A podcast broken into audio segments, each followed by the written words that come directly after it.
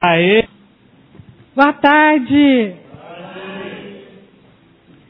Bom, gente, é, é muito gostoso estar com vocês.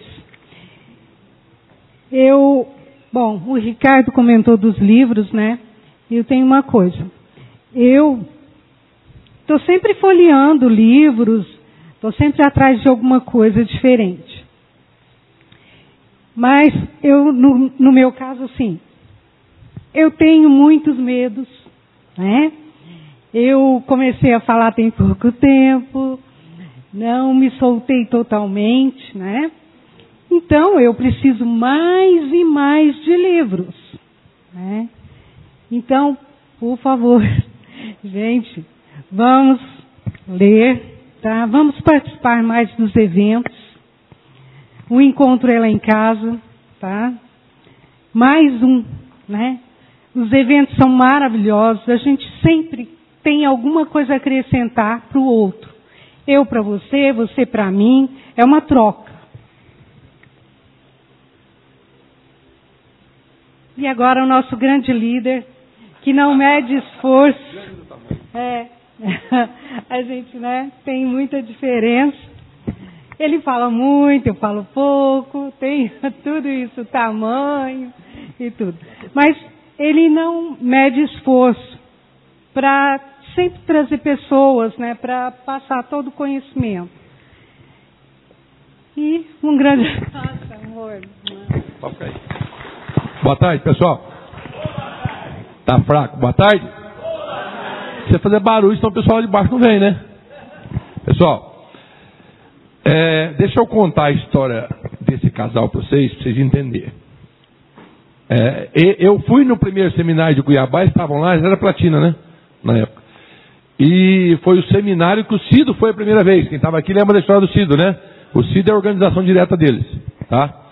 De lá para cá cresceram estrondorosamente, assim, não tem palavras do crescimento que eles tiveram realmente. Tá? E vocês têm uma noção do compromisso desse casal, eles estão há quatro semanas viajando direto fora de casa, né? Chegaram na terça, não é isso? Cuiabá, saíram na sexta, chegaram às seis horas da tarde em Uberlândia, viajamos quase 600 quilômetros, chegamos às duas da manhã, trabalhamos ontem das três da tarde às seis da tarde, saímos de lá às seis e pouco, chegamos duas horas praticamente aqui. Tá? Vamos fazer que hoje, amanhã não tem trabalho de manhã, porque veio aqui tem que trabalhar, não tem, Pedro? Tem jeito, tem que trabalhar. Tá? Bom, o que são eles? A Edna, cabeleireira profissional, eu fiquei sabendo, tinha um salão com mais ou menos 25 funcionárias o salão. Então não é qualquer salão, ok? Tá? Hoje ela não tem nenhuma funcionária e não tem mais salão. Exclusivamente Emoi, São Safira. Ricardo, auditor fiscal do IBGE, é isso? De Cuiabá, concursado. Vocês sabem o que é um auditor fiscal, procura saber o que é um auditor fiscal. Não estou eu aqui para falar nada. Hoje, exclusivamente Emoi. Não chegaram a Esmeralda ainda, tá?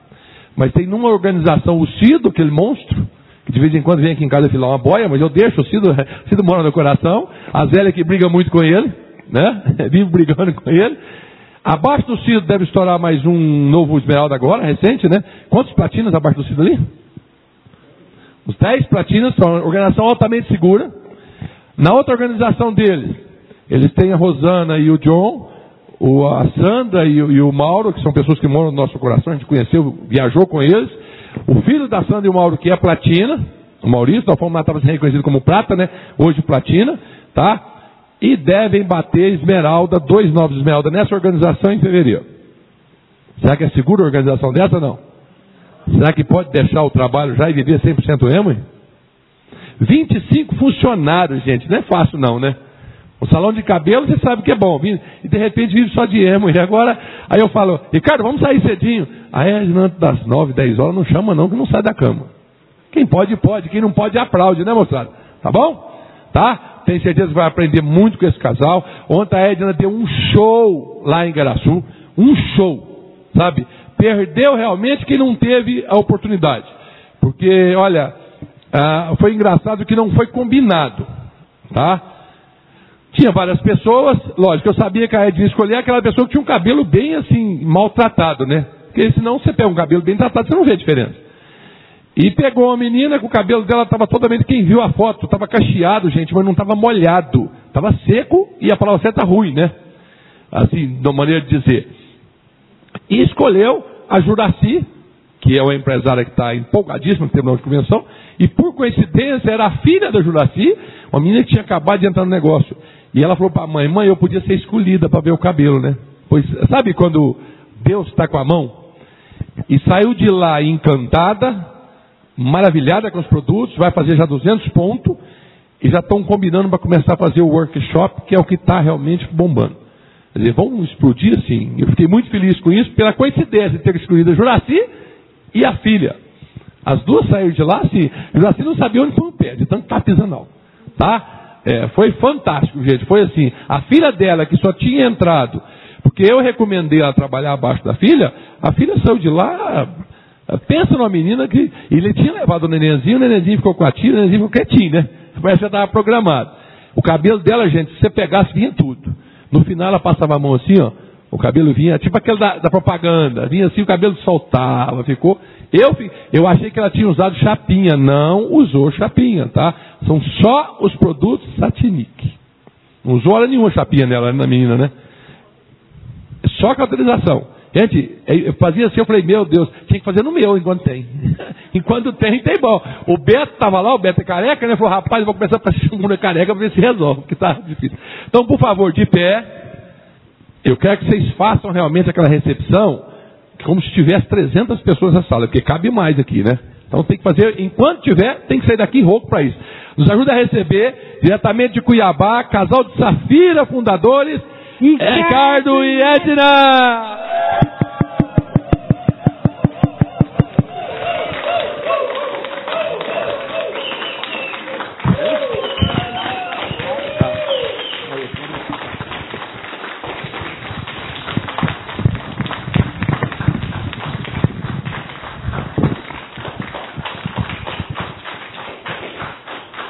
Boa tarde. Boa tarde. Boa tarde. Boa tarde. É um prazer enorme estar aqui, mas antes de começar, é, eu gostaria que vocês dessem uma salva de palmas muito grande para Rosan e a Zélia, mas somente mais para a Zélia. Gente, de pé, por favor.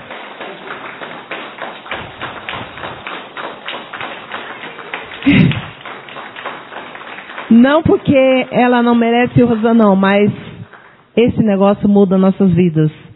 E eu estava sentada ali, olhando para a Zélia, e como a gente vai mudando nesse negócio.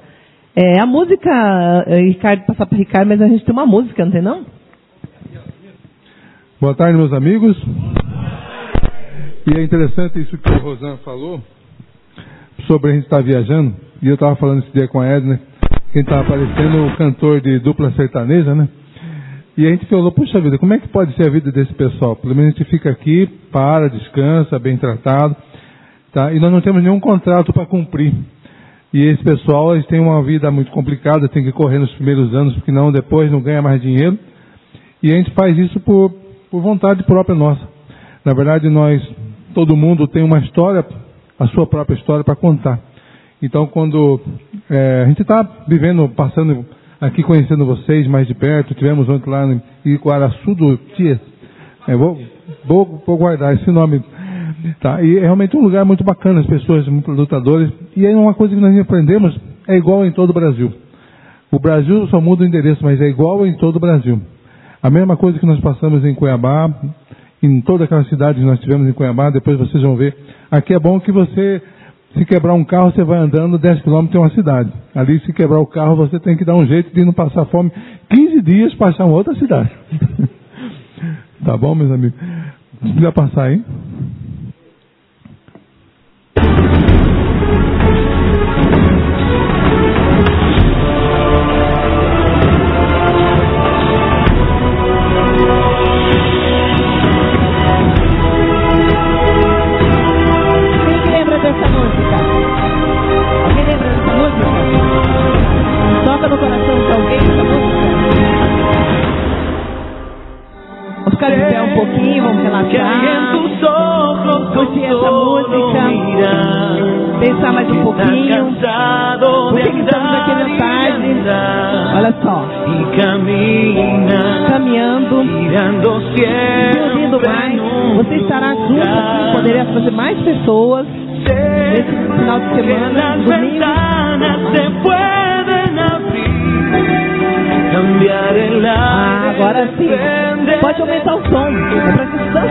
Não é pra ficar todo mundo aqui quietinho, não, ouvindo só olhando pra mim. Senão eu vou desgastar minha beleza.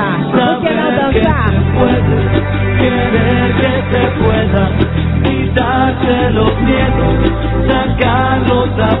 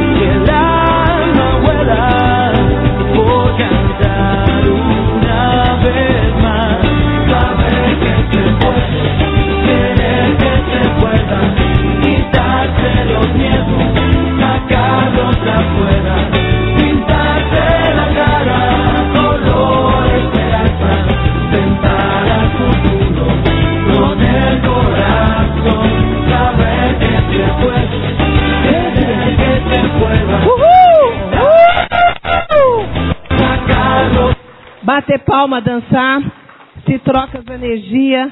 É bom para nós que chegamos. Parece que é, nós já conhecemos vocês há anos. Então a gente precisa fazer esse calor, essa harmonia, para que nós trabalhemos juntos. Porque aqui ninguém é melhor do que ninguém. Ver a Zélia, quietinha. Depois do final vocês vão conhecer um pouquinho da nossa história. Também se eu era quieta ou se eu era tímida, ou se Ricardo era quieto ou se Ricardo era tímido. No final vocês vão saber qual dos dois que não falava em público. Bom, então vamos trabalhar, está todo mundo feliz, todo mundo alimentado. Quero agradecer o Jorge e a esposa que levou a gente num restaurante maravilhoso, muito obrigado. E depois tem uma outra coisinha muito interessante aí, ele deixou a gente abusar um pouquinho mais dele, né Jorge? muito bem, então vamos trabalhar. Quem é que gosta de jogar Mega Sena, Loto e essas coisas aqui? Vocês conhecem alguém que joga isso aqui? É? Olha, se vocês quiserem tirar foto, esse aí que foi o resultado da Mega Sena da virada de 2015 para 2016. Tá? E é uma coisa interessante. Muitas pessoas confiam e acreditam puramente na vida dele em jogos. Tá? Eu, por exemplo, meu pai tem 88 anos, adora jogar isso aí. Com uma terapia, ele já está já tá com algumas coisinhas da velhice, mas está plena- plenamente muito bem. Tá, parou de dirigir carro ano passado, por várias razões, é óbvio, né? Mas tem pessoas que acreditam unicamente nisso aqui. Ou seja, você dedica a mudança do seu futuro a uma sorte. E você vai, muitas vezes, em, alguma casa lotérica, ver aquele mundo de gente quando tem mega sena acumulado, 10 milhões, 20 milhões. Aqui é tudo a mesma coisa. Aqui também é a mesma coisa, né? E todo mundo vai achando que vai mudar de uma hora para outra, fica feliz, a adrenalina vai lá em cima, no, outro- à noite sai o resultado, volta a depressão de novo, aí não tem o iron falling, aí não tem jeito, o cara vai no buraco mesmo, tá? Mas o que, que é isso? É que as pessoas pararam de sonhar. As pessoas querem achar que vai mudar, e aí é o nosso papel é mais importante, levar para as pessoas, levar para as pessoas a nossa mensagem de que é possível ter um futuro melhor. Não, não é fácil, não promete nada fácil não, promete muito trabalho para as pessoas. Mas isso aqui é um retrato, quando a gente começa o nosso seminário, sempre nós falamos sobre isso, de que as pessoas simplesmente não podem se dedicar à sorte, à mudança do seu futuro. Gostei muito do, do Xará aqui falando de ler 30 e poucos livros, você, você ganhou de mim. Eu leio dois por, por mês. Eu leio muito rápido, tá? Mas eu, eu sou um cara muito ruim, eu leio duas vezes. Tá? Então eu não entendo muito bem o livro, eu tenho que ler de novo, vou riscando. A minha esposa não gosta que eu risco tudo o livro. Para fazer o que? Eu comprei, né? O livro é meu, tá? mas ela não gosta que eu risco, eu risco todo o livro. Não, por quê? Porque assim eu aprendi desse jeito. Tem gente que passa amarelinha, eu passo caneta mesmo. Tá? Então é muito bacana isso, a mudança de livro, a Edna também mudou muito, a, a própria leitura, eu mudei muito. Tá? Eu era uma pessoa muito tímida, muito fechada, hoje estou muito mais, mais aberto a todo esse tipo de trabalho. E aqui eu quero voltar, chamar aqui minha esposa que vai continuar essa parte aqui muito bacana para a gente começar o nosso seminário. Liberdade. O que nós trazemos nossa liberdade? Eu estava até passando uma foto para o Rosane, tá? ele me chamou. É, mas o que, que nós achamos a Emoy nos dá? É o direito de nós ser livre, de ter tanta liberdade. É, Geraldo, né? Como Geraldo diz, lá da banca, a, aqui na Emoy, ela, é, nós somos tão, tão livres, porque assim, na verdade, ela não te cobra nada. Você não tem patrão, você não é empregado, então você não é obrigado a nada. Você tem a sua franquia e se você não trabalhar também, você não tem nada. Isso é bom e se torna ruim, porque eu não posso cobrar dos nossos líderes se nós não somos patrões deles. Então nós trabalhamos em equipe. Então a EMO nos traz a liberdade. E além da liberdade, vamos trabalhar junto? A liberdade, família. Como é bom você estar perto da sua família. É, eu estava vindo para cá e a minha mãe fazia uns, uns seis meses que estava em Goiânia. E aí ela foi, meu irmão foi receber um título é, cidadão cuiabano. É, e ela foi para lá também, para é uma festa em Cuiabá, não se deve ser aqui também. Lá eles fazem uma festa, escolhem as pessoas. Então é muito bonito, nem eu sabia que era tão chique assim, receber um título de cidadão mato-grossense. Eu falei pro meu irmão, poxa, eu também quero, né? Porque a gente acha assim, tá morando numa cidade, meu irmão é jornalista, e, e foi uma, uma festa muito linda. Então eu acho assim que família é tudo nas nossas vidas. E aí, de repente, a gente estava vindo para cá, e minha mãe com meu sobrinho, de quatro anos, estava voltando para Goiânia. E no caminho ontem eu liguei para saber se estava tudo bem, se tinha chegado tudo bem. E meu sobrinho ficou um mês em casa. E ele simplesmente disse assim: Titia, eu estou na minha casa, está tudo bem. Aí eu falei assim: Poxa, como é tão bom você poder estar do lado da sua família. E família é tudo mesmo, porque minha mãe saiu de Goiânia e ficou conosco lá dez dias. É, no final a gente conta essa parte. E esperança. Você tem esperança de seu grupo crescer? E o, e o que nós fazemos para a nossa esperança tocar no nosso coração e trazer mais pessoas para perto de nós? A fé, a esperança, é que nos toca todo momento, todo instante nesse negócio. Nós precisamos mais ter esperança nas pessoas. Então, se a gente acreditar mais e ter mais esperança junto com as pessoas, que às vezes hoje a gente vê tanto universo aí que as pessoas pensam que todo mundo é, não precisa de uma oportunidade. E aqui a esperança nos toca a cada momento, como nos tocou cada final de semana que nós passamos com alguém. Nós estivemos na casa da Ana Maria, né? É, almoçando e fazendo um trabalho. E eu acho tão bonito que você vê uma pessoa fazer um almoço com tanto carinho, tanta dedicação, para uma pessoa que você não viu. E de repente chega um casal para almoçar na sua casa. Então você tem que ter muita fé, muita esperança para você conquistar tudo que nós temos nas nossas vidas. Recompensa. Quem gosta de recompensa?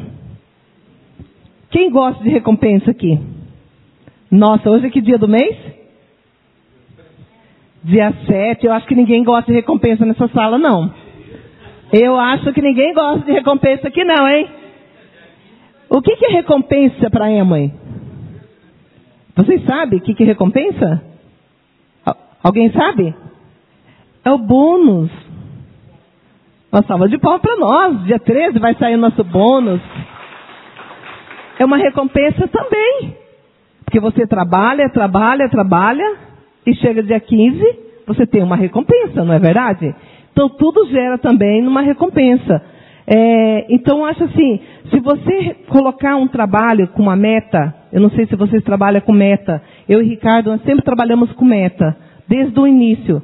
Então acho assim, se nós trabalharmos com meta e para ter recompensa gravado na parede ou, no, ou na televisão, é, na minha casa não tem televisão, então se você ou tem uma televisão e colocar lá na foto, que na tela da televisão da sua família, o que você gostaria de almejar, em vez de ficar assistindo televisão, você olhar para a tela da televisão e ver os seus sonhos, os seus sonhos ali cravado na tela, em vez de você estar tá ouvindo a, a, olhando a imagem do outro lado. E então, mas existe um, um grande vilão da nossa vida. O Brasil inteiro, o mundo inteiro está passando por uma cultura do medo. Todo mundo tem medo. Não importa o tipo de medo que você tem, se é medo de ser assaltado, se é medo de de qualquer coisa. Então as pessoas começam a ter medo. E medo de mudança, medo de começar um negócio novo, medo, medo, medo, medo, medo. Então vira uma cultura. Quando você conversa com alguém, a pessoa fala, poxa, vamos fazer isso. Ah, mas está em recessão, está tendo problema, está tendo assalto, aqui é bom. Araguari é, é, não é bom, é, não, lá, lá onde você está é melhor, lá é muito bom. É tudo a mesma coisa. Então as pessoas têm o que? Medo de tudo. E aí entra uma coisa interessante que é o nosso programa educativo, que todo mundo falou, que é para a gente realmente tirar essa mentalidade, a opção de a gente não ter televisão, a opção nossa mesmo. Por quê? Porque do mais você assiste tudo pela internet, assiste tudo pelo celular, e o resto não tem muita importância. Tá? Não importa que a gente chega, minha mãe ligou para a gente uma vez, ah, você viu o que aconteceu ali no, no bairro tal? Eu falei, não, mãe, tal, tal, tal. É mesmo, que coisa interessante. Mas, ah, mas você não viu? Não. Mas como você não viu? Mas não tem a mínima importância que aconteceu lá porque não vai me afetar em nada. Então é uma informação que vai alimentando cada vez mais a sua cultura de medo. Em Cuiabá nós temos uma cidade chamada Varja Grande, acho que o Rosan já conheceu lá, o Zé também teve lá, que é uma cidade que tem crime todos os dias. Mas eu não, não fico olhando os crimes. Nós temos os maiores platinas nossos nessa cidade. É lógico que você tem que tomar um certo cuidado em algumas coisas, não vai ficar andando de bobeira, até mesmo aqui. Mas por quê? As pessoas ficam proliferando medo.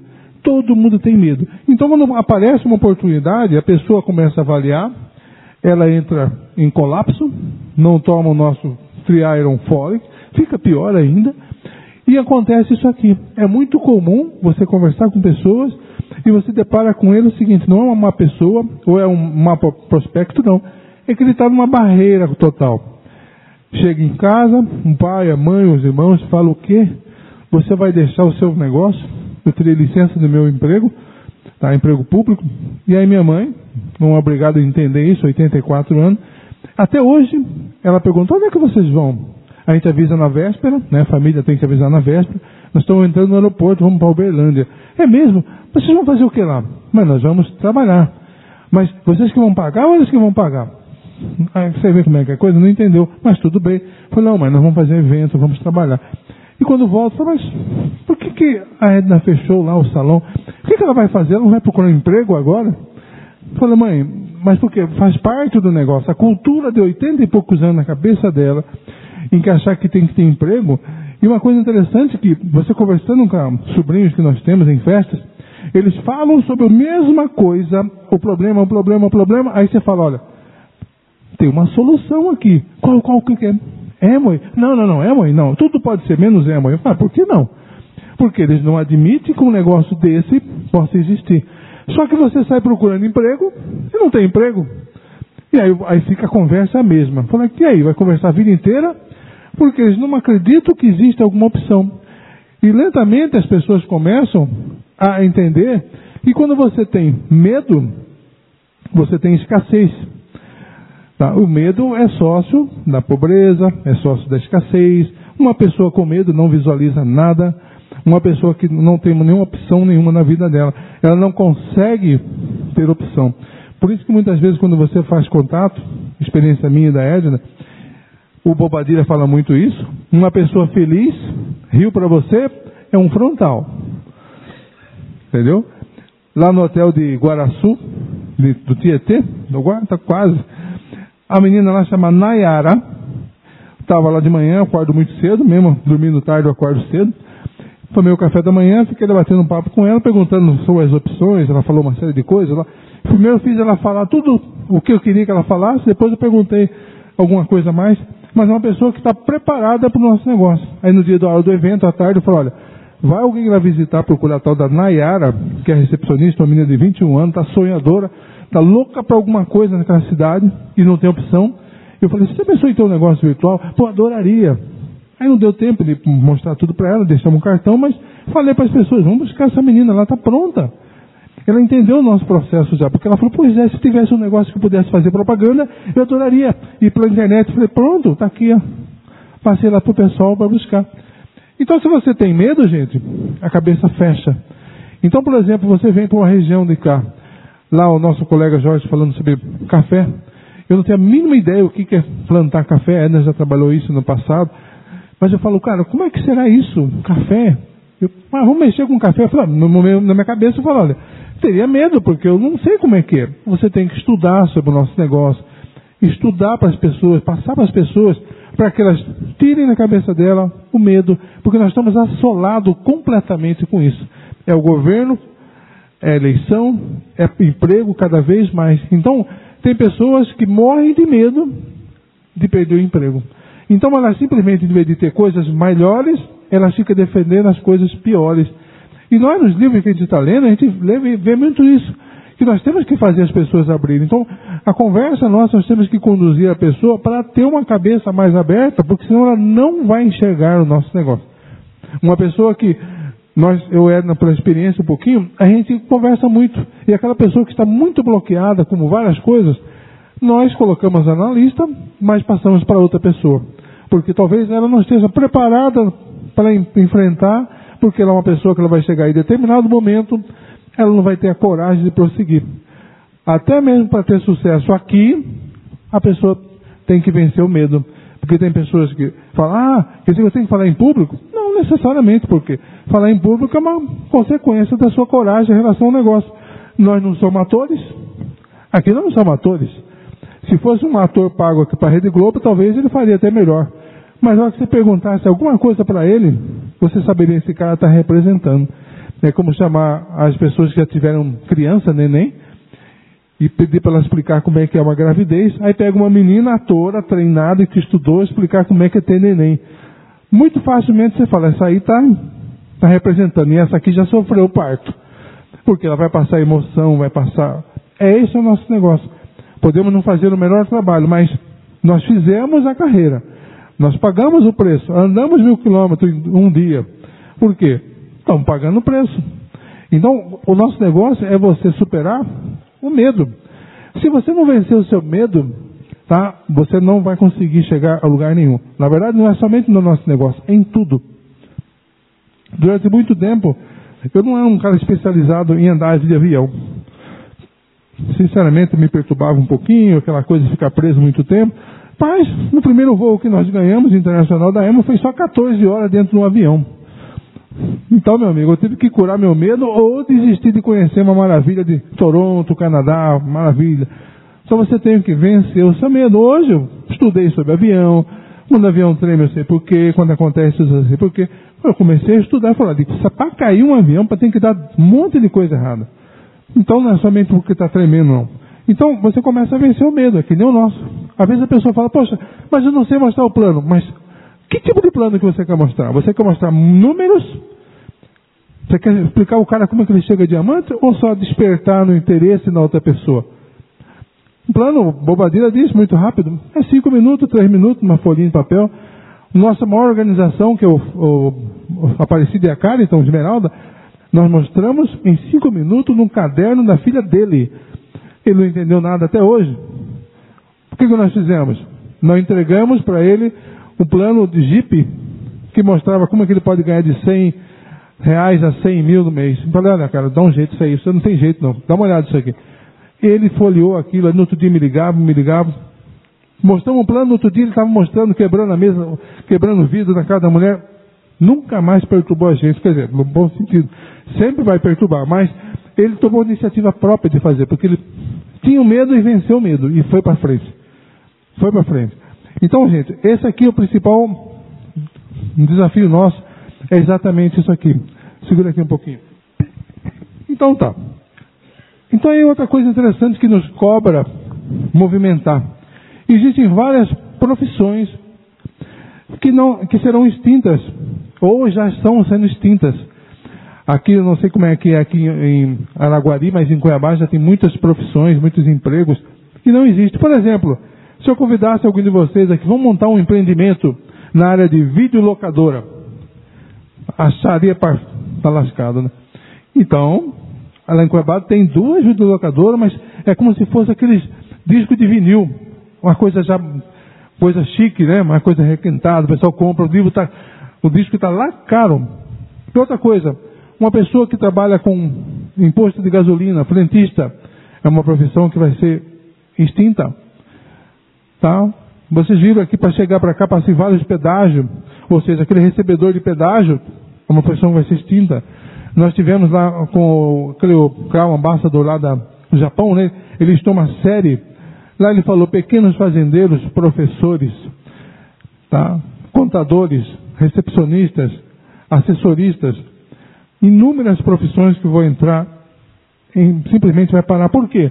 Não é que elas vão perder a importância, é que nós estamos mecanizando, está informatizando, e simplesmente daqui a um pouco, as profissões que estão tendo dificuldade, elas simplesmente, quando eu formei, formei como contador, hoje as pessoas estudam para contador e perguntam, é uma boa profissão? Eu falei, claro que é bom, qualquer profissão é boa. O problema é que você não pode ser só contador, você tem um contador que tem que falar inglês, japonês, alemão, entender de informática, saber chutar, defender, subir a cana, fazer tudo. Então, não é uma profissão.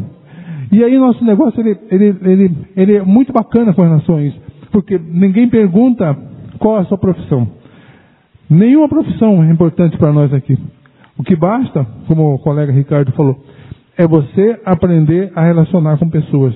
Talvez nesse período que nós estamos completando seis anos, foi uma coisa bacana, no caso da minha esposa, que foi a pessoa que começou forte o negócio, porque para ela ficou muito fácil, porque ela tem uma, facilidade muito grande de fazer relacionamento. Muito fácil. Daqui a pouco ela chega, já está na cozinha, daqui a pouco já está ali, já tá, parece que está. E aí falei, bom, maravilhoso. Então nós ficamos falando, poxa vida, o que, que nós precisamos fazer? Fazer amigos. Nosso líder maior, Tim Foley, ele fala exatamente. Mas eu não sei mostrar o plano, não se preocupa, faça amigos. Ah, mas eu não sei explicar o Satinik como ela explica. Não importa, faça da pessoa um amigo.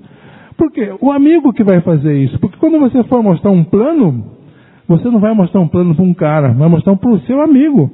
Então ele já abriu a, o braço para você, você não vai mostrar para um estranho. O problema muitas vezes é que a gente vira máquina, enquanto uma pessoa já quer mostrar o plano. Aí a pessoa já se assusta, está cheia de medo na cabeça dela, e ela simplesmente ela não consegue ver aquilo como um negócio vindo de uma pessoa amiga. Então, nós temos que exatamente avisar as pessoas, muitas e muitas e muitas profissões, tá, vão entrar em colapsos bancários. Alguém conhece pessoa de caixa de banco, caixa de supermercado, atendente de supermercado? Olha, vão ficar tendo dificuldades em breve. Em Cuiabá, nos últimos três, dois meses, 600 pessoas dos shoppings em Cuiabá tem cinco shoppings, 600 pessoas desempregadas. 600 pessoas numa cidade de 800 mil. Pode parecer muito, mas e os outros segmentos? Como é que está? Mesma coisa. E o que está acontecendo? Nós temos a opção de mudar a vida das pessoas. Aí nós temos isso aqui. O grande ópio, a grande doença, o grande câncer das pessoas é que as pessoas são focadas a levar as coisas para o outro lado. Hoje nós temos Olimpíada, fantástico. Maravilhosa abertura ontem. Mó 10, Brasil ficou no show. Pôs a moral do pessoal lá em cima. Esqueceram os 7 a 1, esqueceram de um monte de problema de presidente, esqueceram tudo. Mas o que, que nós temos? Futebol à tarde. Aí nós temos a noite novela. Aí nós vamos começar aquele programa maravilhoso do reality show, que é uma coisa maravilhosa que não serve para muita coisa. Concurso, a vida inteira o pessoal vai estudar. O que, você vai fazer? Você é concurso, concurso. Quando eu passei para o concurso, tinha 200 para 1. Isso foi há 16 anos. 200 para 1. Hoje, esse mesmo concurso foi feito lá. Rapaz, não sei quanto foi, mas milhares para um. Milhares para um. E as pessoas estudam achando que o concurso vai resolver. E a pessoa estuda, então ele vira um profissional de estudo, estuda, estuda, estuda, estuda. Então chega um momento em que isso aqui começa a pessoa estudar como sendo uma profissão. O cara vira um, um profissional de concurso. Publicidade, ou seja, o governo e as grandes empresas dizendo eu trabalho no governo, o governo fala, olha, teve uma recuperação de 0,2% do emprego este mês. Gente, não é nada. Nunca mais você vai conseguir ter, olha, aumentou o emprego em 10%. Gente, nunca mais essa novela vai conseguir. Talvez em alguns segmentos, alguma coisa específica, na época da produção da colheita do café, lá tem aumento de emprego. Daqui a pouco está todo mundo desempregado. Nós tivemos, nós temos um grupo numa cidade chamada Campo Verde, que é uma cidade muito, muito rica de soja, algodão, e que lá é o seguinte, está mandando embora todo mundo que acabou os colhetes, milhares de pessoas são demitidas, milhares. Aí fica um monte de coisa estranha, alguns vão embora, aí contrata todo mundo, vai começar de novo, aí volta todo mundo. E as pessoas estão acostumadas, ficam três meses desempregadas, vivendo aquela vidinha submissa, aí daqui a pouco eles voltam Noticiários, as pessoas assistem a vida inteira, notícias, notícias, notícias, e você pergunta, e como é que estão as coisas? Ah, está mais ou menos, aí, viu como é que está o problema? A informação que nós temos é aquela que tem nos jornais, nos telenovelas. Você viu aquilo ali? Você viu aquilo ali? Você não tem nada para produzir mais, por quê? Ninguém lê, não é incentivo, não, ninguém incentiva as pessoas a ler, as pessoas não têm costume de ler. Você imagina se nós pudéssemos ter um, lido um livro pai rico, pai pobre, um negócio do século XXI, na época que eu era universitário, ou antes disso, meu Deus, como eu economizaria tanta besteira que nós já fizemos. Como eu tenho uns pensamentos de pobreza tão grande, porque eu nunca li um livro desse. Eu li sobre a teoria da administração, teoria da contabilidade, lei do ICMS, lei não sei do que. E aí? Aí você sai lá, qual é a minha ideia? Eu vou abrir um escritório ou vou ser funcionário de algum local não se prepara as pessoas para serem empreendedores do nosso negócio. Então nós temos que. Isso aqui, gente, é um roteiro que continua mantendo o medo das pessoas. Ou você, a mãe fala para o filho, filho, procura um emprego, procura alguma coisa, vai fazer um concurso público. Aqui em Araguari tem concurso constantemente? Tem? Menos. Em Pabás, com alguma frequência tem. Mas essa aqui são as coisas que seguram as pessoas. E as pessoas simplesmente ficam presas nisso e achando que é normal. É normal passar dificuldade financeira, é normal passar, ter dificuldade no final do ano, é normal. Normal você ficar desempregado, é normal. Não é normal. Nós temos que buscar qualidade de vida. Nós estamos falando hoje com o seu Jorge, tá? É, é muito comum você ver pessoas, e lá nós estávamos lá em Ampere, perto de Maringá, ou perto de Maringá, Cascavel, no Paraná, nós temos um grupo legal lá. E nós ficamos num hotel onde um senhor, estressado ele. Né? Nós chegamos também de madrugada lá, é assim que é a vida. Nós chegamos lá e ele abrimos a porta, ele estava dormindo, acordando. Depois nós fomos saber a história dele. Ele dorme na portaria, dorme na portaria, é o dono do hotel, porque final de semana não tem empregado. Ele dorme, ele e a esposa dormem. Então o homem fica sempre estressado. O homem está sempre estressado. Todo mundo fala, ele é rabugento. Fala, não, ele é uma boa pessoa. Aí nós falamos, gente, vai falar com o homem. Aí ela conversou com ele, falou sobre nutrição, sobre o importante. O homem está cadastrado. Ele entrou no negócio. Falaram por quê? Falaram de nutrição para ele. Agora quem que é o cara? É uma pessoa maravilhosa. Só que a gente só via o cara do lado que ele estava estressado. Agora começaram a conversar com ele, começaram a ver que ele não, não é uma pessoa má. Simplesmente ele não estava vendo nenhuma saída. Conversaram, mostraram o plano para ele, falaram, olha, só podia construir um ativo para que o senhor saia da situação. Ele está querendo vender o, hotel que ele tem, arrendado, por 350 mil, numa cidade de 18 mil habitantes. Aí a pessoa vai ficar a vida toda, ninguém vai comprar um negócio desse. Porque ele vai sair e vai entrar o outro que vai ter o mesmo problema dele. Então, simplesmente, nós temos que tirar as pessoas desse hábito, esse hábito que faz com que simplesmente a gente não consegue fazer as pessoas produzirem. E aqui nós temos uma coisa interessante, onde nós temos que saber onde é que nós estamos. Ou estamos no ciclo da sobrevivência. Alguém aqui só ganha dinheiro para pagar a conta? Alguém como eu? Quem aqui está no ciclo da sobrevivência? Aquele cara que só fica pagando conta e nunca tem esperança de mudança. São milhares, 95% da população brasileira está aqui. E mundial. Ciclo da sobrevivência. As pessoas simplesmente pagam conta. E você está tão habituado, tão habituado nessa situação, que você acha que é normal. Aí você conversa com todo mundo, no trabalho, na igreja, na associação.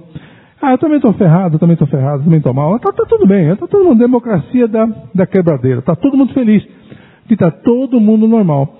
Aí você tem que sair daquele meio, porque senão você vai achar que também é normal, está quebrado, e sair e entrar num outro, numa outra sintonia, através de quê? Da nossa educação.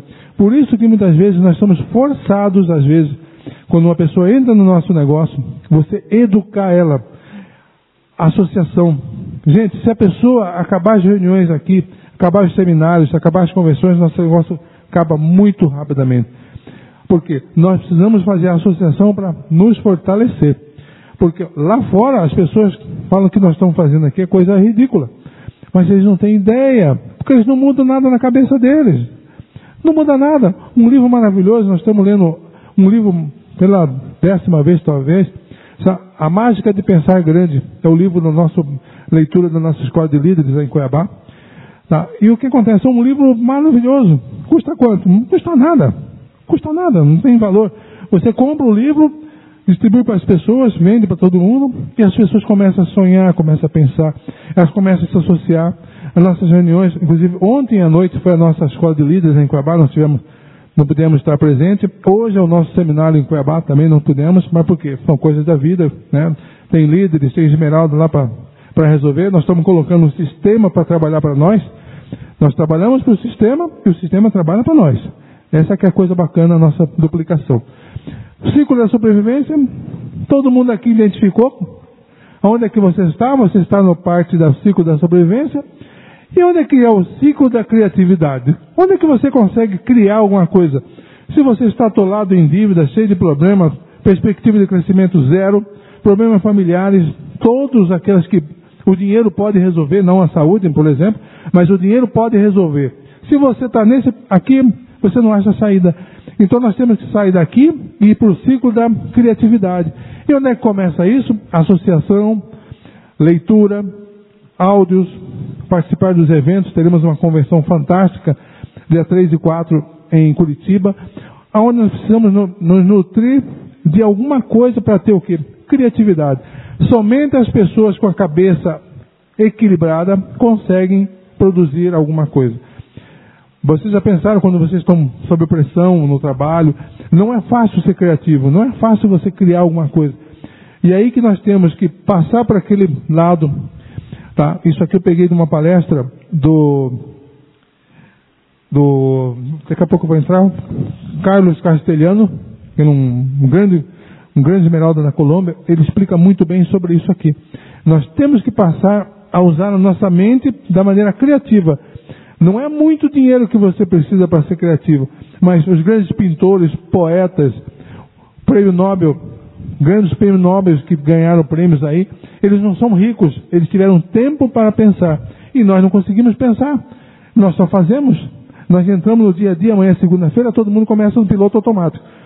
Aperta o botão lá, pá, e a gente vai e não para nunca mais. Nós temos que escolher isso aqui, uma prioridade para nós.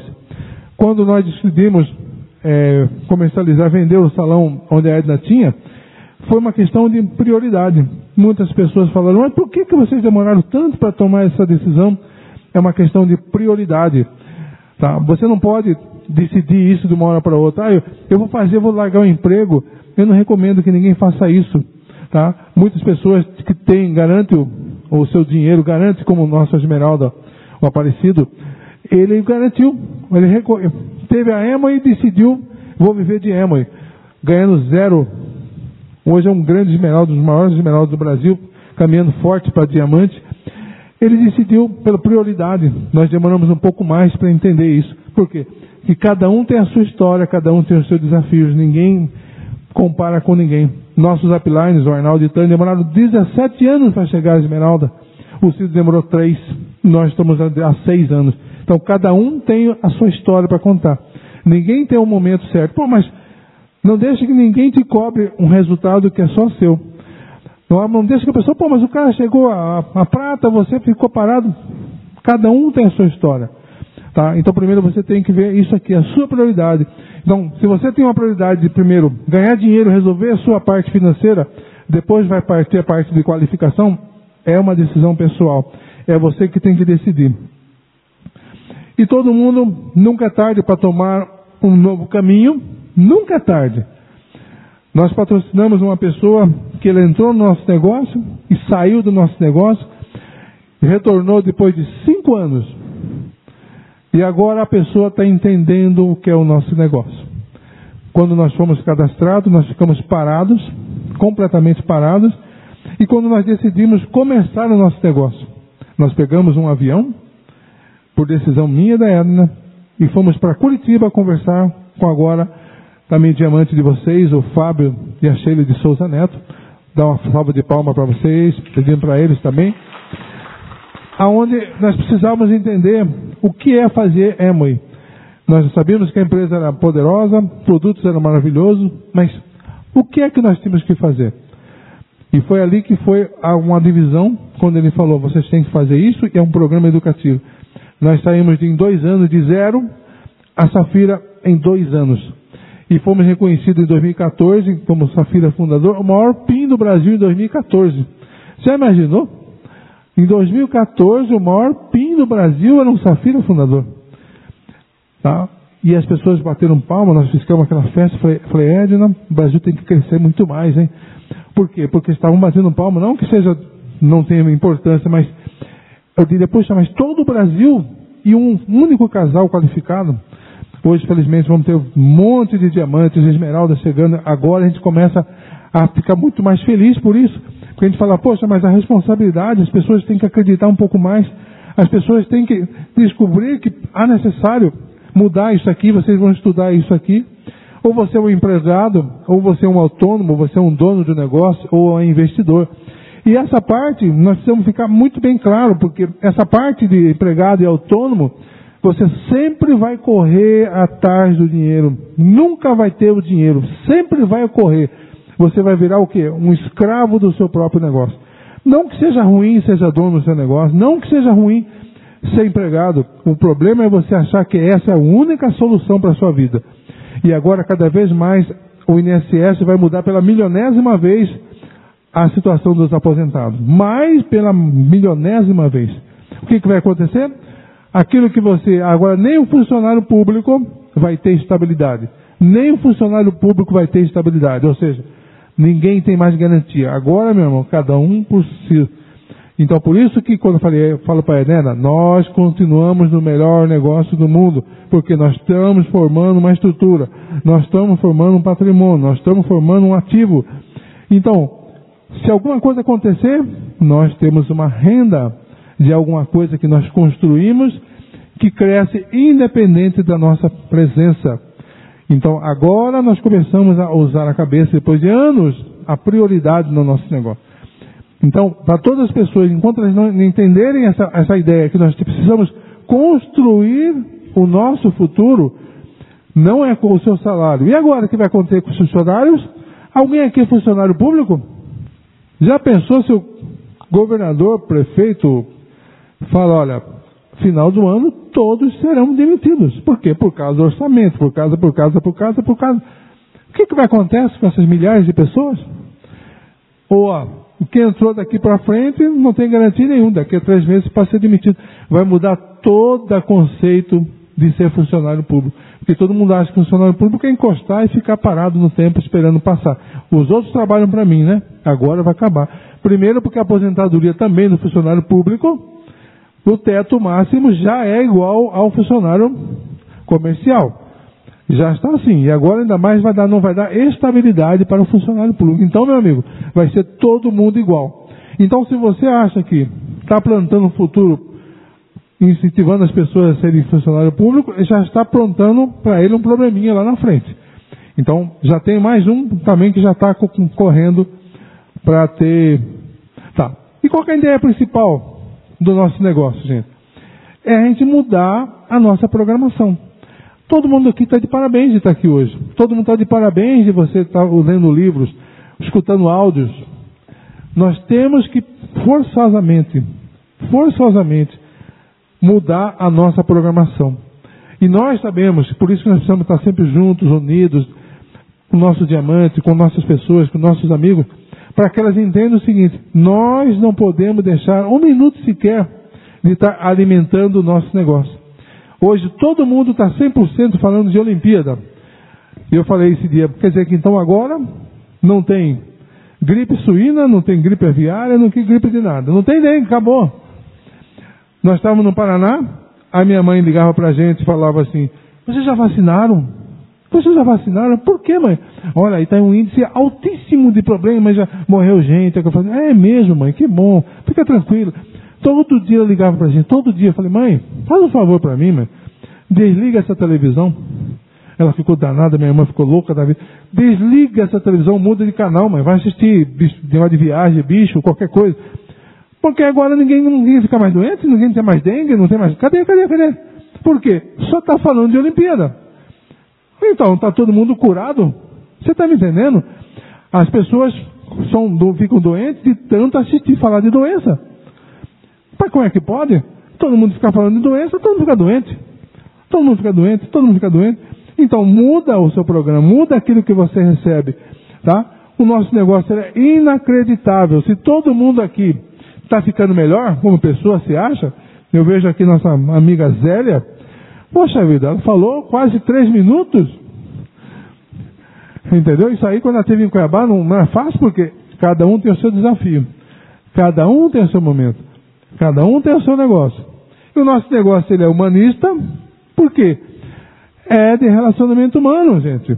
Não precisa ser um cara. Nós temos um negócio, no, no, um rapaz do nosso negócio, que ele é um pós-doutorado. Um pós-doutorado, é um poço de sem graceira. Ele está em 0%, já não faz mais nada. Ele não consegue se relacionar com, com, com pessoas. Então, o que acontece? O problema dele é aquele lá, ó. Ele não tem condições de relacionar com pessoas. No nosso negócio, ele vai morrer de fome. Se você não gosta com pessoas, ou vai relacionar com pessoas, ou vai cadastrar uma pessoa que já não é uma pessoa feliz, com a cara não está legal, gente, vai para outra pessoa. Esse cara vai te parar. Ele não vai dar certo o nosso negócio. Pelo menos você pode escolher aqui quem vai entrar no seu negócio. Entre uma pessoa feliz, como Zé Geraldo ali, pô, esse cara é muito bom. Por quê? Ele está sempre feliz com tudo. Porque é onde ele vai ficar feliz. É, às vezes a pessoa zanga, pois esse cara é bobo, ficar perrito para todo mundo. As pessoas zangam quando tem gente feliz. Porque o normal é tá ficar triste. Agora, você cadastra pessoas, pessoas rabugentas, pessoas com problema, só fico falando de problema. Cara, cai fora. Você pode escolher quem vai entrar na sua rede. Você pode escolher. Não é para todo mundo esse negócio, você pode escolher. E o nosso negócio é o quê? É contínuo, a vida toda. Não brinque, não pare de fazer esse nosso negócio. Toda a vida você precisa estar lendo, não é porque você é obrigatório. Aqui, quando a gente fala para as pessoas, é o seguinte: aqui você lê para ganhar dinheiro. Lá na escola, a escola obriga você a ler um livro desse tamanho, fazer um resumo e você acaba no final não entendendo para que, que serve. Aqui você vai ler, por quê? porque você precisa melhor com pessoa por causa que o nosso negócio é relacionamento humano. Contínuo e ainda mais, o principal que eu acho, ele é coerente. Porque quem faz o nosso negócio é quem faz. Não tem ator. Aqui você vai ter gente que vai ter vergonha, tem medo. Nós já vimos palestrando chorar. Nós já vimos pessoas na hora de falar em público tremer. E hoje são grandes empresários do nosso negócio. Porque cada um tem o seu momento de crescimento. Mas quando ele descobre que não precisa falar bonito, não precisa falar certo, escrever, não precisa fazer nada, ele simplesmente precisa se relacionar com as pessoas. Aí ele fala, poxa, é um negócio interessante, não tem nada fabricado, não tem nada pronto. Então nós simplesmente nós precisamos aprender isso aqui. Nosso negócio de relacionamento. Se você encontrar pessoas que não gostam de pessoas, passe para a próxima, que esse cara vai atrasar você.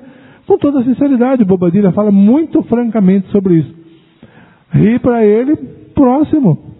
A pessoa riu para você, opa, primeiro sinal de que pode ser um frontal, né? É exatamente aqui. Por isso que você fala, e a maioria das pessoas são felizes, a maioria das pessoas, mas elas têm a máscara do que? Da primeira impressão. É o caso do rapaz lá do hotel, tá? é o caso da menina ali com a achei legal. Quando começamos a falar, ela se abriu e ela parecia uma carinha meio sem graça, mas era uma pessoa muito bacana. E falamos para as pessoas, olha, fale com essa menina que ela tem um grande futuro pela frente. Livros que vocês todos já devem conhecer, são livros que nós já lemos também. E nós usamos dentro do nosso kit, nosso kit, é, aqui pode falar, não sei, é, nós colocamos o nosso kit, nós dificilmente cadastramos alguma pessoa por 60 reais. Na verdade, a gente recomenda que ela não fazia isso, porque só se a pessoa realmente não tiver nenhuma ideia mental de que vai crescer nesse negócio, apenas para consumo. Mas nós sempre colocamos um livro dentro do nosso kit. Não, só na Argentina, em espanhol. Tem em português, não? Ah, é, na Argentina tem o livro, nós temos o livro lá. Físico, é, temos. É, exatamente. E então o que, que nós fazemos? Nosso kit, nosso kit, tá? Ele é em torno de, de 250 a 300 reais. Você já vende para a pessoa. É uma técnica nossa, nós fazemos isso. Nós já vendemos o seminário do próximo, nós já colocamos o kit de 60, nós colocamos um livro e nós vendemos produtos também para a pessoa. Ou seja, a pessoa já entra no negócio participando como já sendo uma pessoa para utilizar o nosso negócio. Estratégia nossa, cada um utiliza da maneira, o Cido usa uma estratégia diferente, mas eu e Edna fazemos dessa forma. Quer dizer, nós já passamos para ele educação, já passamos para ele produtos e já passamos para eles o meio de se educar.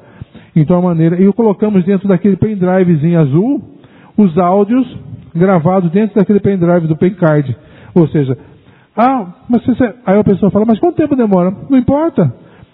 Uma pessoa, se demorar uma semana para você se cadastrar e ela resolveu o seu problema, valeu. Porque tem aqueles rapidinhos que cadastra 30, 40 pessoas e depois não sabe nem o que ele está fazendo.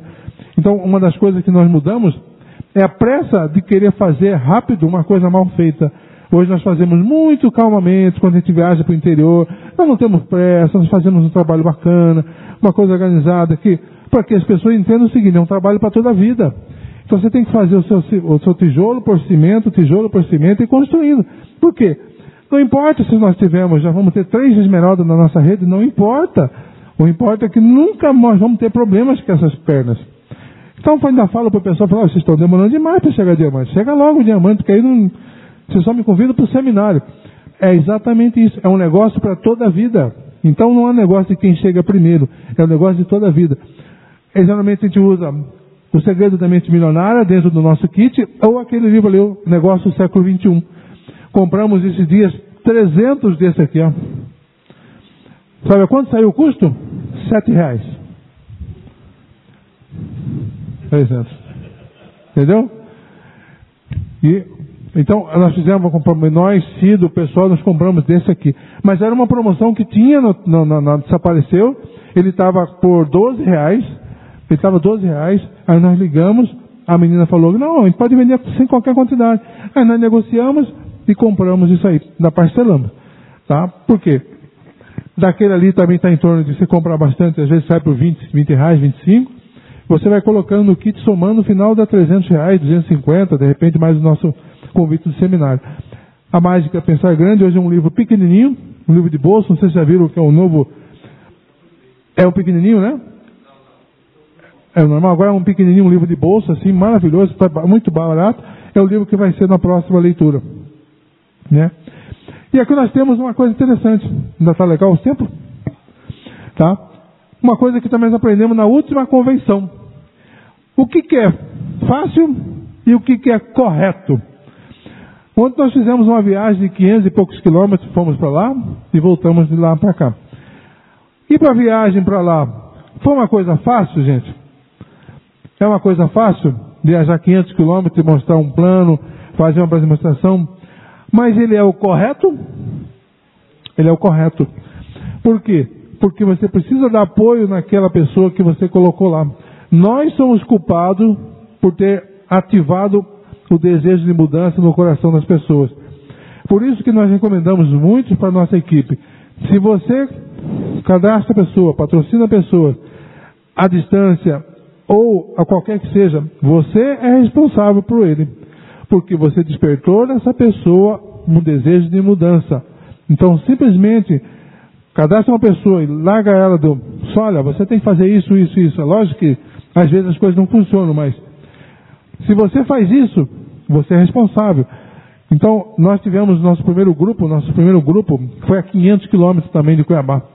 E lá de Cuiabá você sai e você vai para a cidade. Não tem essas 200 cidades que você passa aqui, não. Você pode tomando água em cada uma delas.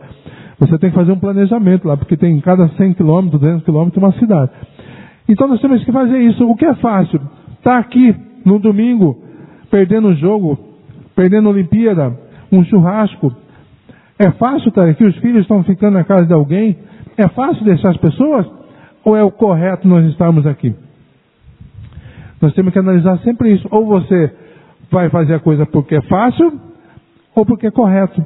Porque seria muito fácil uma pessoa dar uma desculpa, falar, ah, talvez está muito quente, hoje está muito quente, hoje vai chover, hoje está muito frio, Araguari é longe.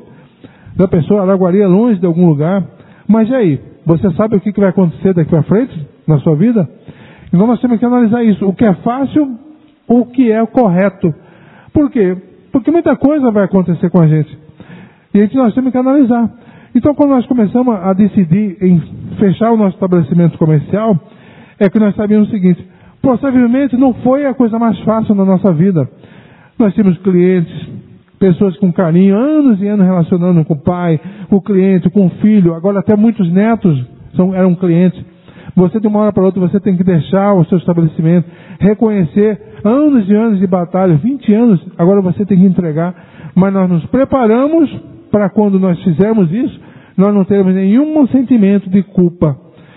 Nós não temos nenhum. A Edna, principalmente, que ficava à frente do nosso negócio, ela não tem culpa nenhuma, porque ela falou, é o momento correto.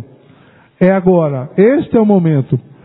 Sem pressão, sem pressão de downline, sem pressão de upline, nós decidimos fazer. É este o momento.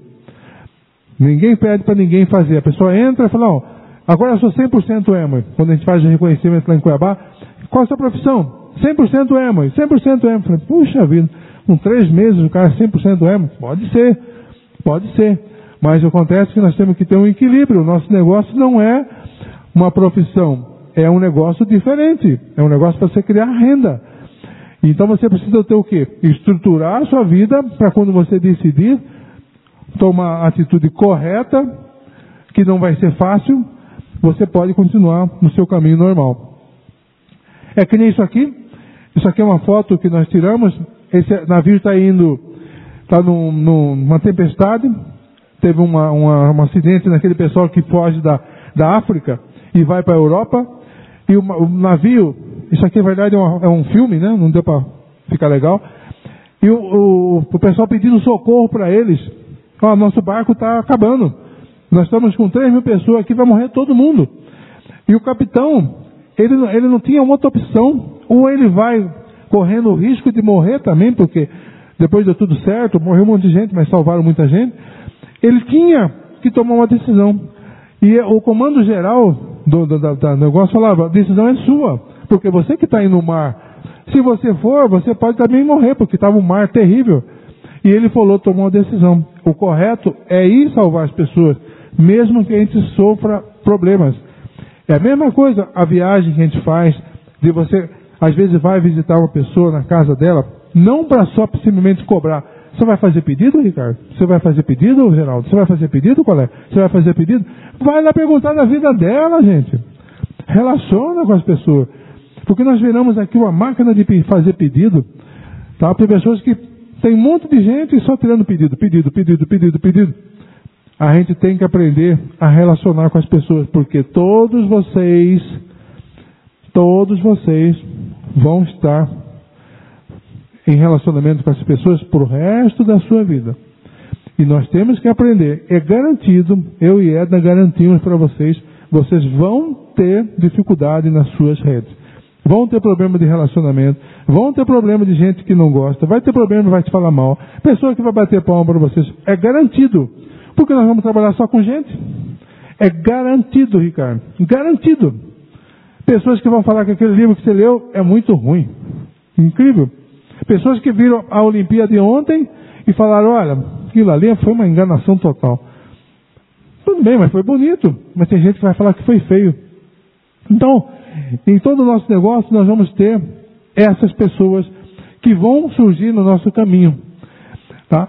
Imagine esse, esse, essa dupla, esses jovens, há 60 anos, fizeram esse nosso negócio. O que eles fizeram, o que sofreram para que até hoje nós estejamos falando de um negócio que eles criaram há tanto tempo atrás. Há tanto tempo atrás. Rich DeVos e Jay Vayandel, daqui para frente nós vamos ter uma, uma, umas fotos. Nós tivemos a oportunidade de conhecer a fábrica da Eman, tá? um lugar belíssimo, maravilhoso, um sonho nosso que nós tínhamos. E um lugar maravilhoso, onde você ter de perto ver a história deles, o escritório deles, como é que eles começaram. E é igualzinho ao seu negócio que você está começando. Vai ter os mesmos desafios. Gente falando, não faça isso. Vai procurar emprego, não faça isso. Esse negócio não funciona. Esse produto não vai funcionar em Araguari. Aqui as pessoas são diferentes. Aqui demora demais. É a mesma coisa vai ser aqui. Toda a cidade é a mesma. Nós temos hoje um diamante que está qualificando nosso amigo Claricia Luciane, numa cidade de 8 mil habitantes. Um próximo diamante do Brasil. Só que ele não tem uma única pessoa cadastrada nessa cidade. Todo o grupo dele é fora da cidade. Por quê? Dentro da cidade ele falou que não teve condições de trabalhar. E não importa, 8 mil habitantes. Já pensou? Então, o nosso negócio é exatamente isso aqui. E eu vou chamar aqui minha esposa para ela continuar essa parte aqui. Tá? E essa parte aqui é uma cena que tinha da, desse casal, desse, dessa dupla aqui. Tá? E vamos continuando aqui. Bom, vamos trabalhar um pouquinho, né? Estava tão bom sentado ali olhando o meu marido trabalhar, que às vezes, é, como é que eu tenho o meu tempo aí? Dez minutos? Ah, então tá bom. É, é bom saber, né? Eu quase não gosto de falar, mas eu vou fazer uma perguntinha antes de que passa um slide ali. Quem trabalha aqui, que é casado, sozinho? Alguém trabalha aqui que é casado sozinho? Na Elway? Você é casada? Você trabalha sozinho? Sozinho. É, fica de pé, por favor, quem trabalha sozinho. Isso é homem para mulher que trabalha sozinho. Não, o homem que trabalha sozinho na Emãe, sozinho. E aqui tem esposas também que trabalham sozinha. Tem ou não tem? Fica de pé também, por favor. Vocês não me levem a mal. Não estou aqui para criticar ninguém. Cadê as esposas? E cadê os maridos? Entendeu? Eu não estou aqui para julgar, ninguém pode sentar, mas se nós fazemos esse projeto marido e mulher, nós vamos alavancar muito mais rápido. Porque a mulher é o esteio da família. Ela segura, ela ajuda, ela comunica e ela traz muito mais pessoas do que o homem. Vocês duvidam disso? Se une com suas esposas para fazer esse projeto e também se une com seu marido. Se ele não quer, não critica. Se ela não quer, não critica. Faça por um meio que você traga ela para perto de você. Se você acha que ela não é capaz de fazer o negócio, se você acha que ela não é capaz de falar em público, a culpa talvez seja nossa. Porque nós, às vezes, somos muito orgulhosos, acha que nós sabemos demais e queremos fazer tudo sozinhos. Então, às vezes, nós não deixamos nossas esposas fazer.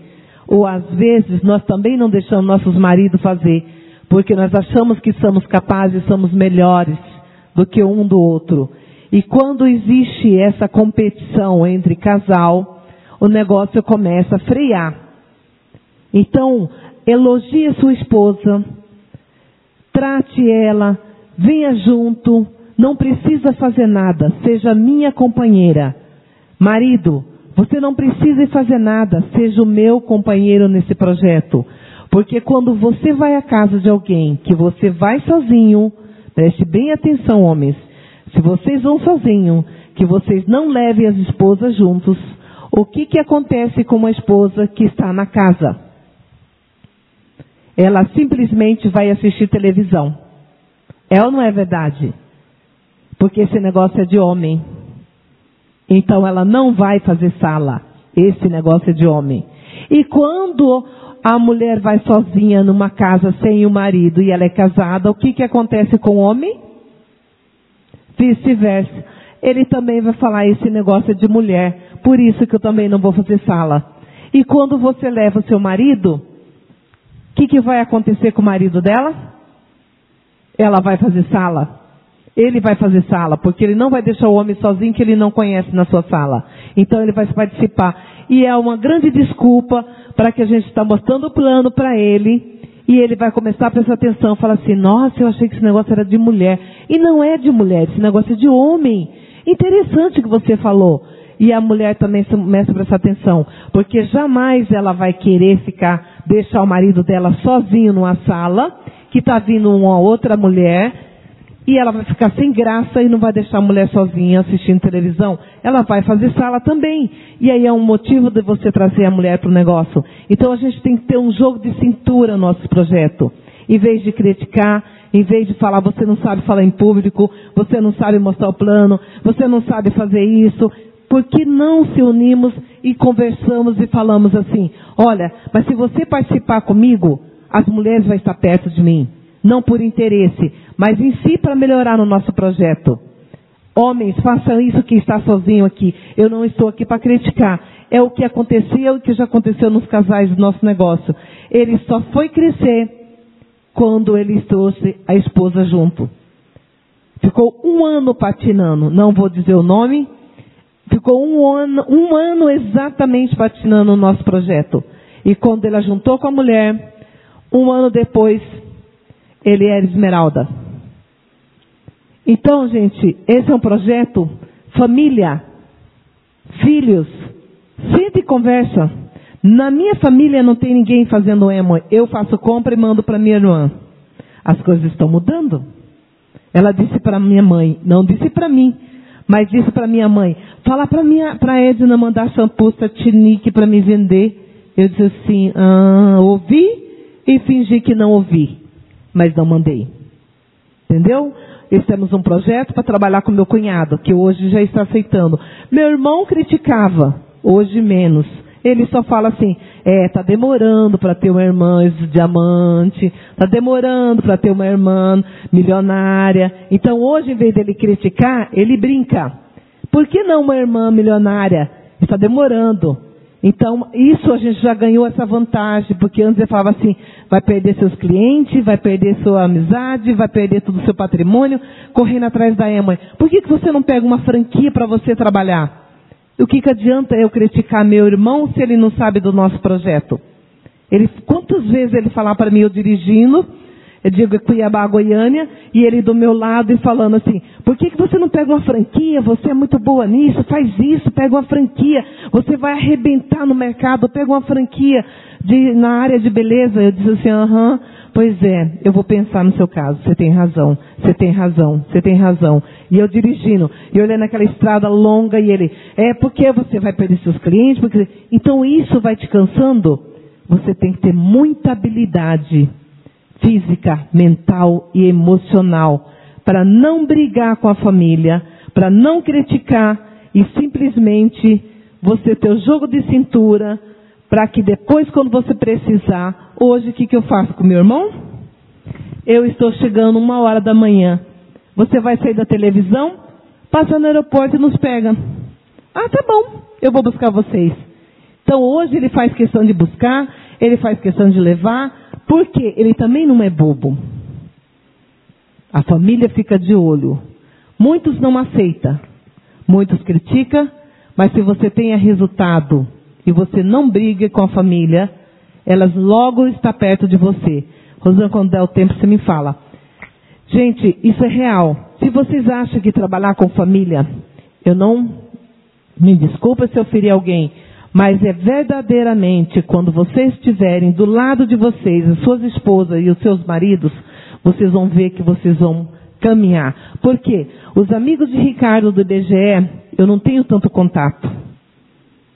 Ele tem muito mais contato com meus amigos porque ele vive no, ele vai receber, ia receber, né, fazer o caixa, é sempre lá no salão financeiro, né? Então ele conhece 99%, 100% dos meus clientes. Então a gente tem uma amizade assim que mais próxima. Mas o pessoal do IBGE, eu não tenho muito contato porque eu não participava muito da vida dele no IBGE. Hoje realmente ele pediu licença, nós somos 100% EMUI, vocês vão saber mais ali na frente. Mas assim, pensa direitinho, em vez de você falar do seu esposo, da sua esposa. Eu garanto, na, na convenção, se vocês começarem a fazer isso hoje, na convenção, vocês vão me dizer o resultado de vocês com suas esposas. É, no final a gente vai fazer um bate-papo, né, né uh, Rosan, sobre o, o evento de ontem, para vocês terem noção do resultado que está acontecendo no mercado, que é aí que vocês vão me entender porque que eu estou falando das mulheres e dos maridos. Ok? Até mais.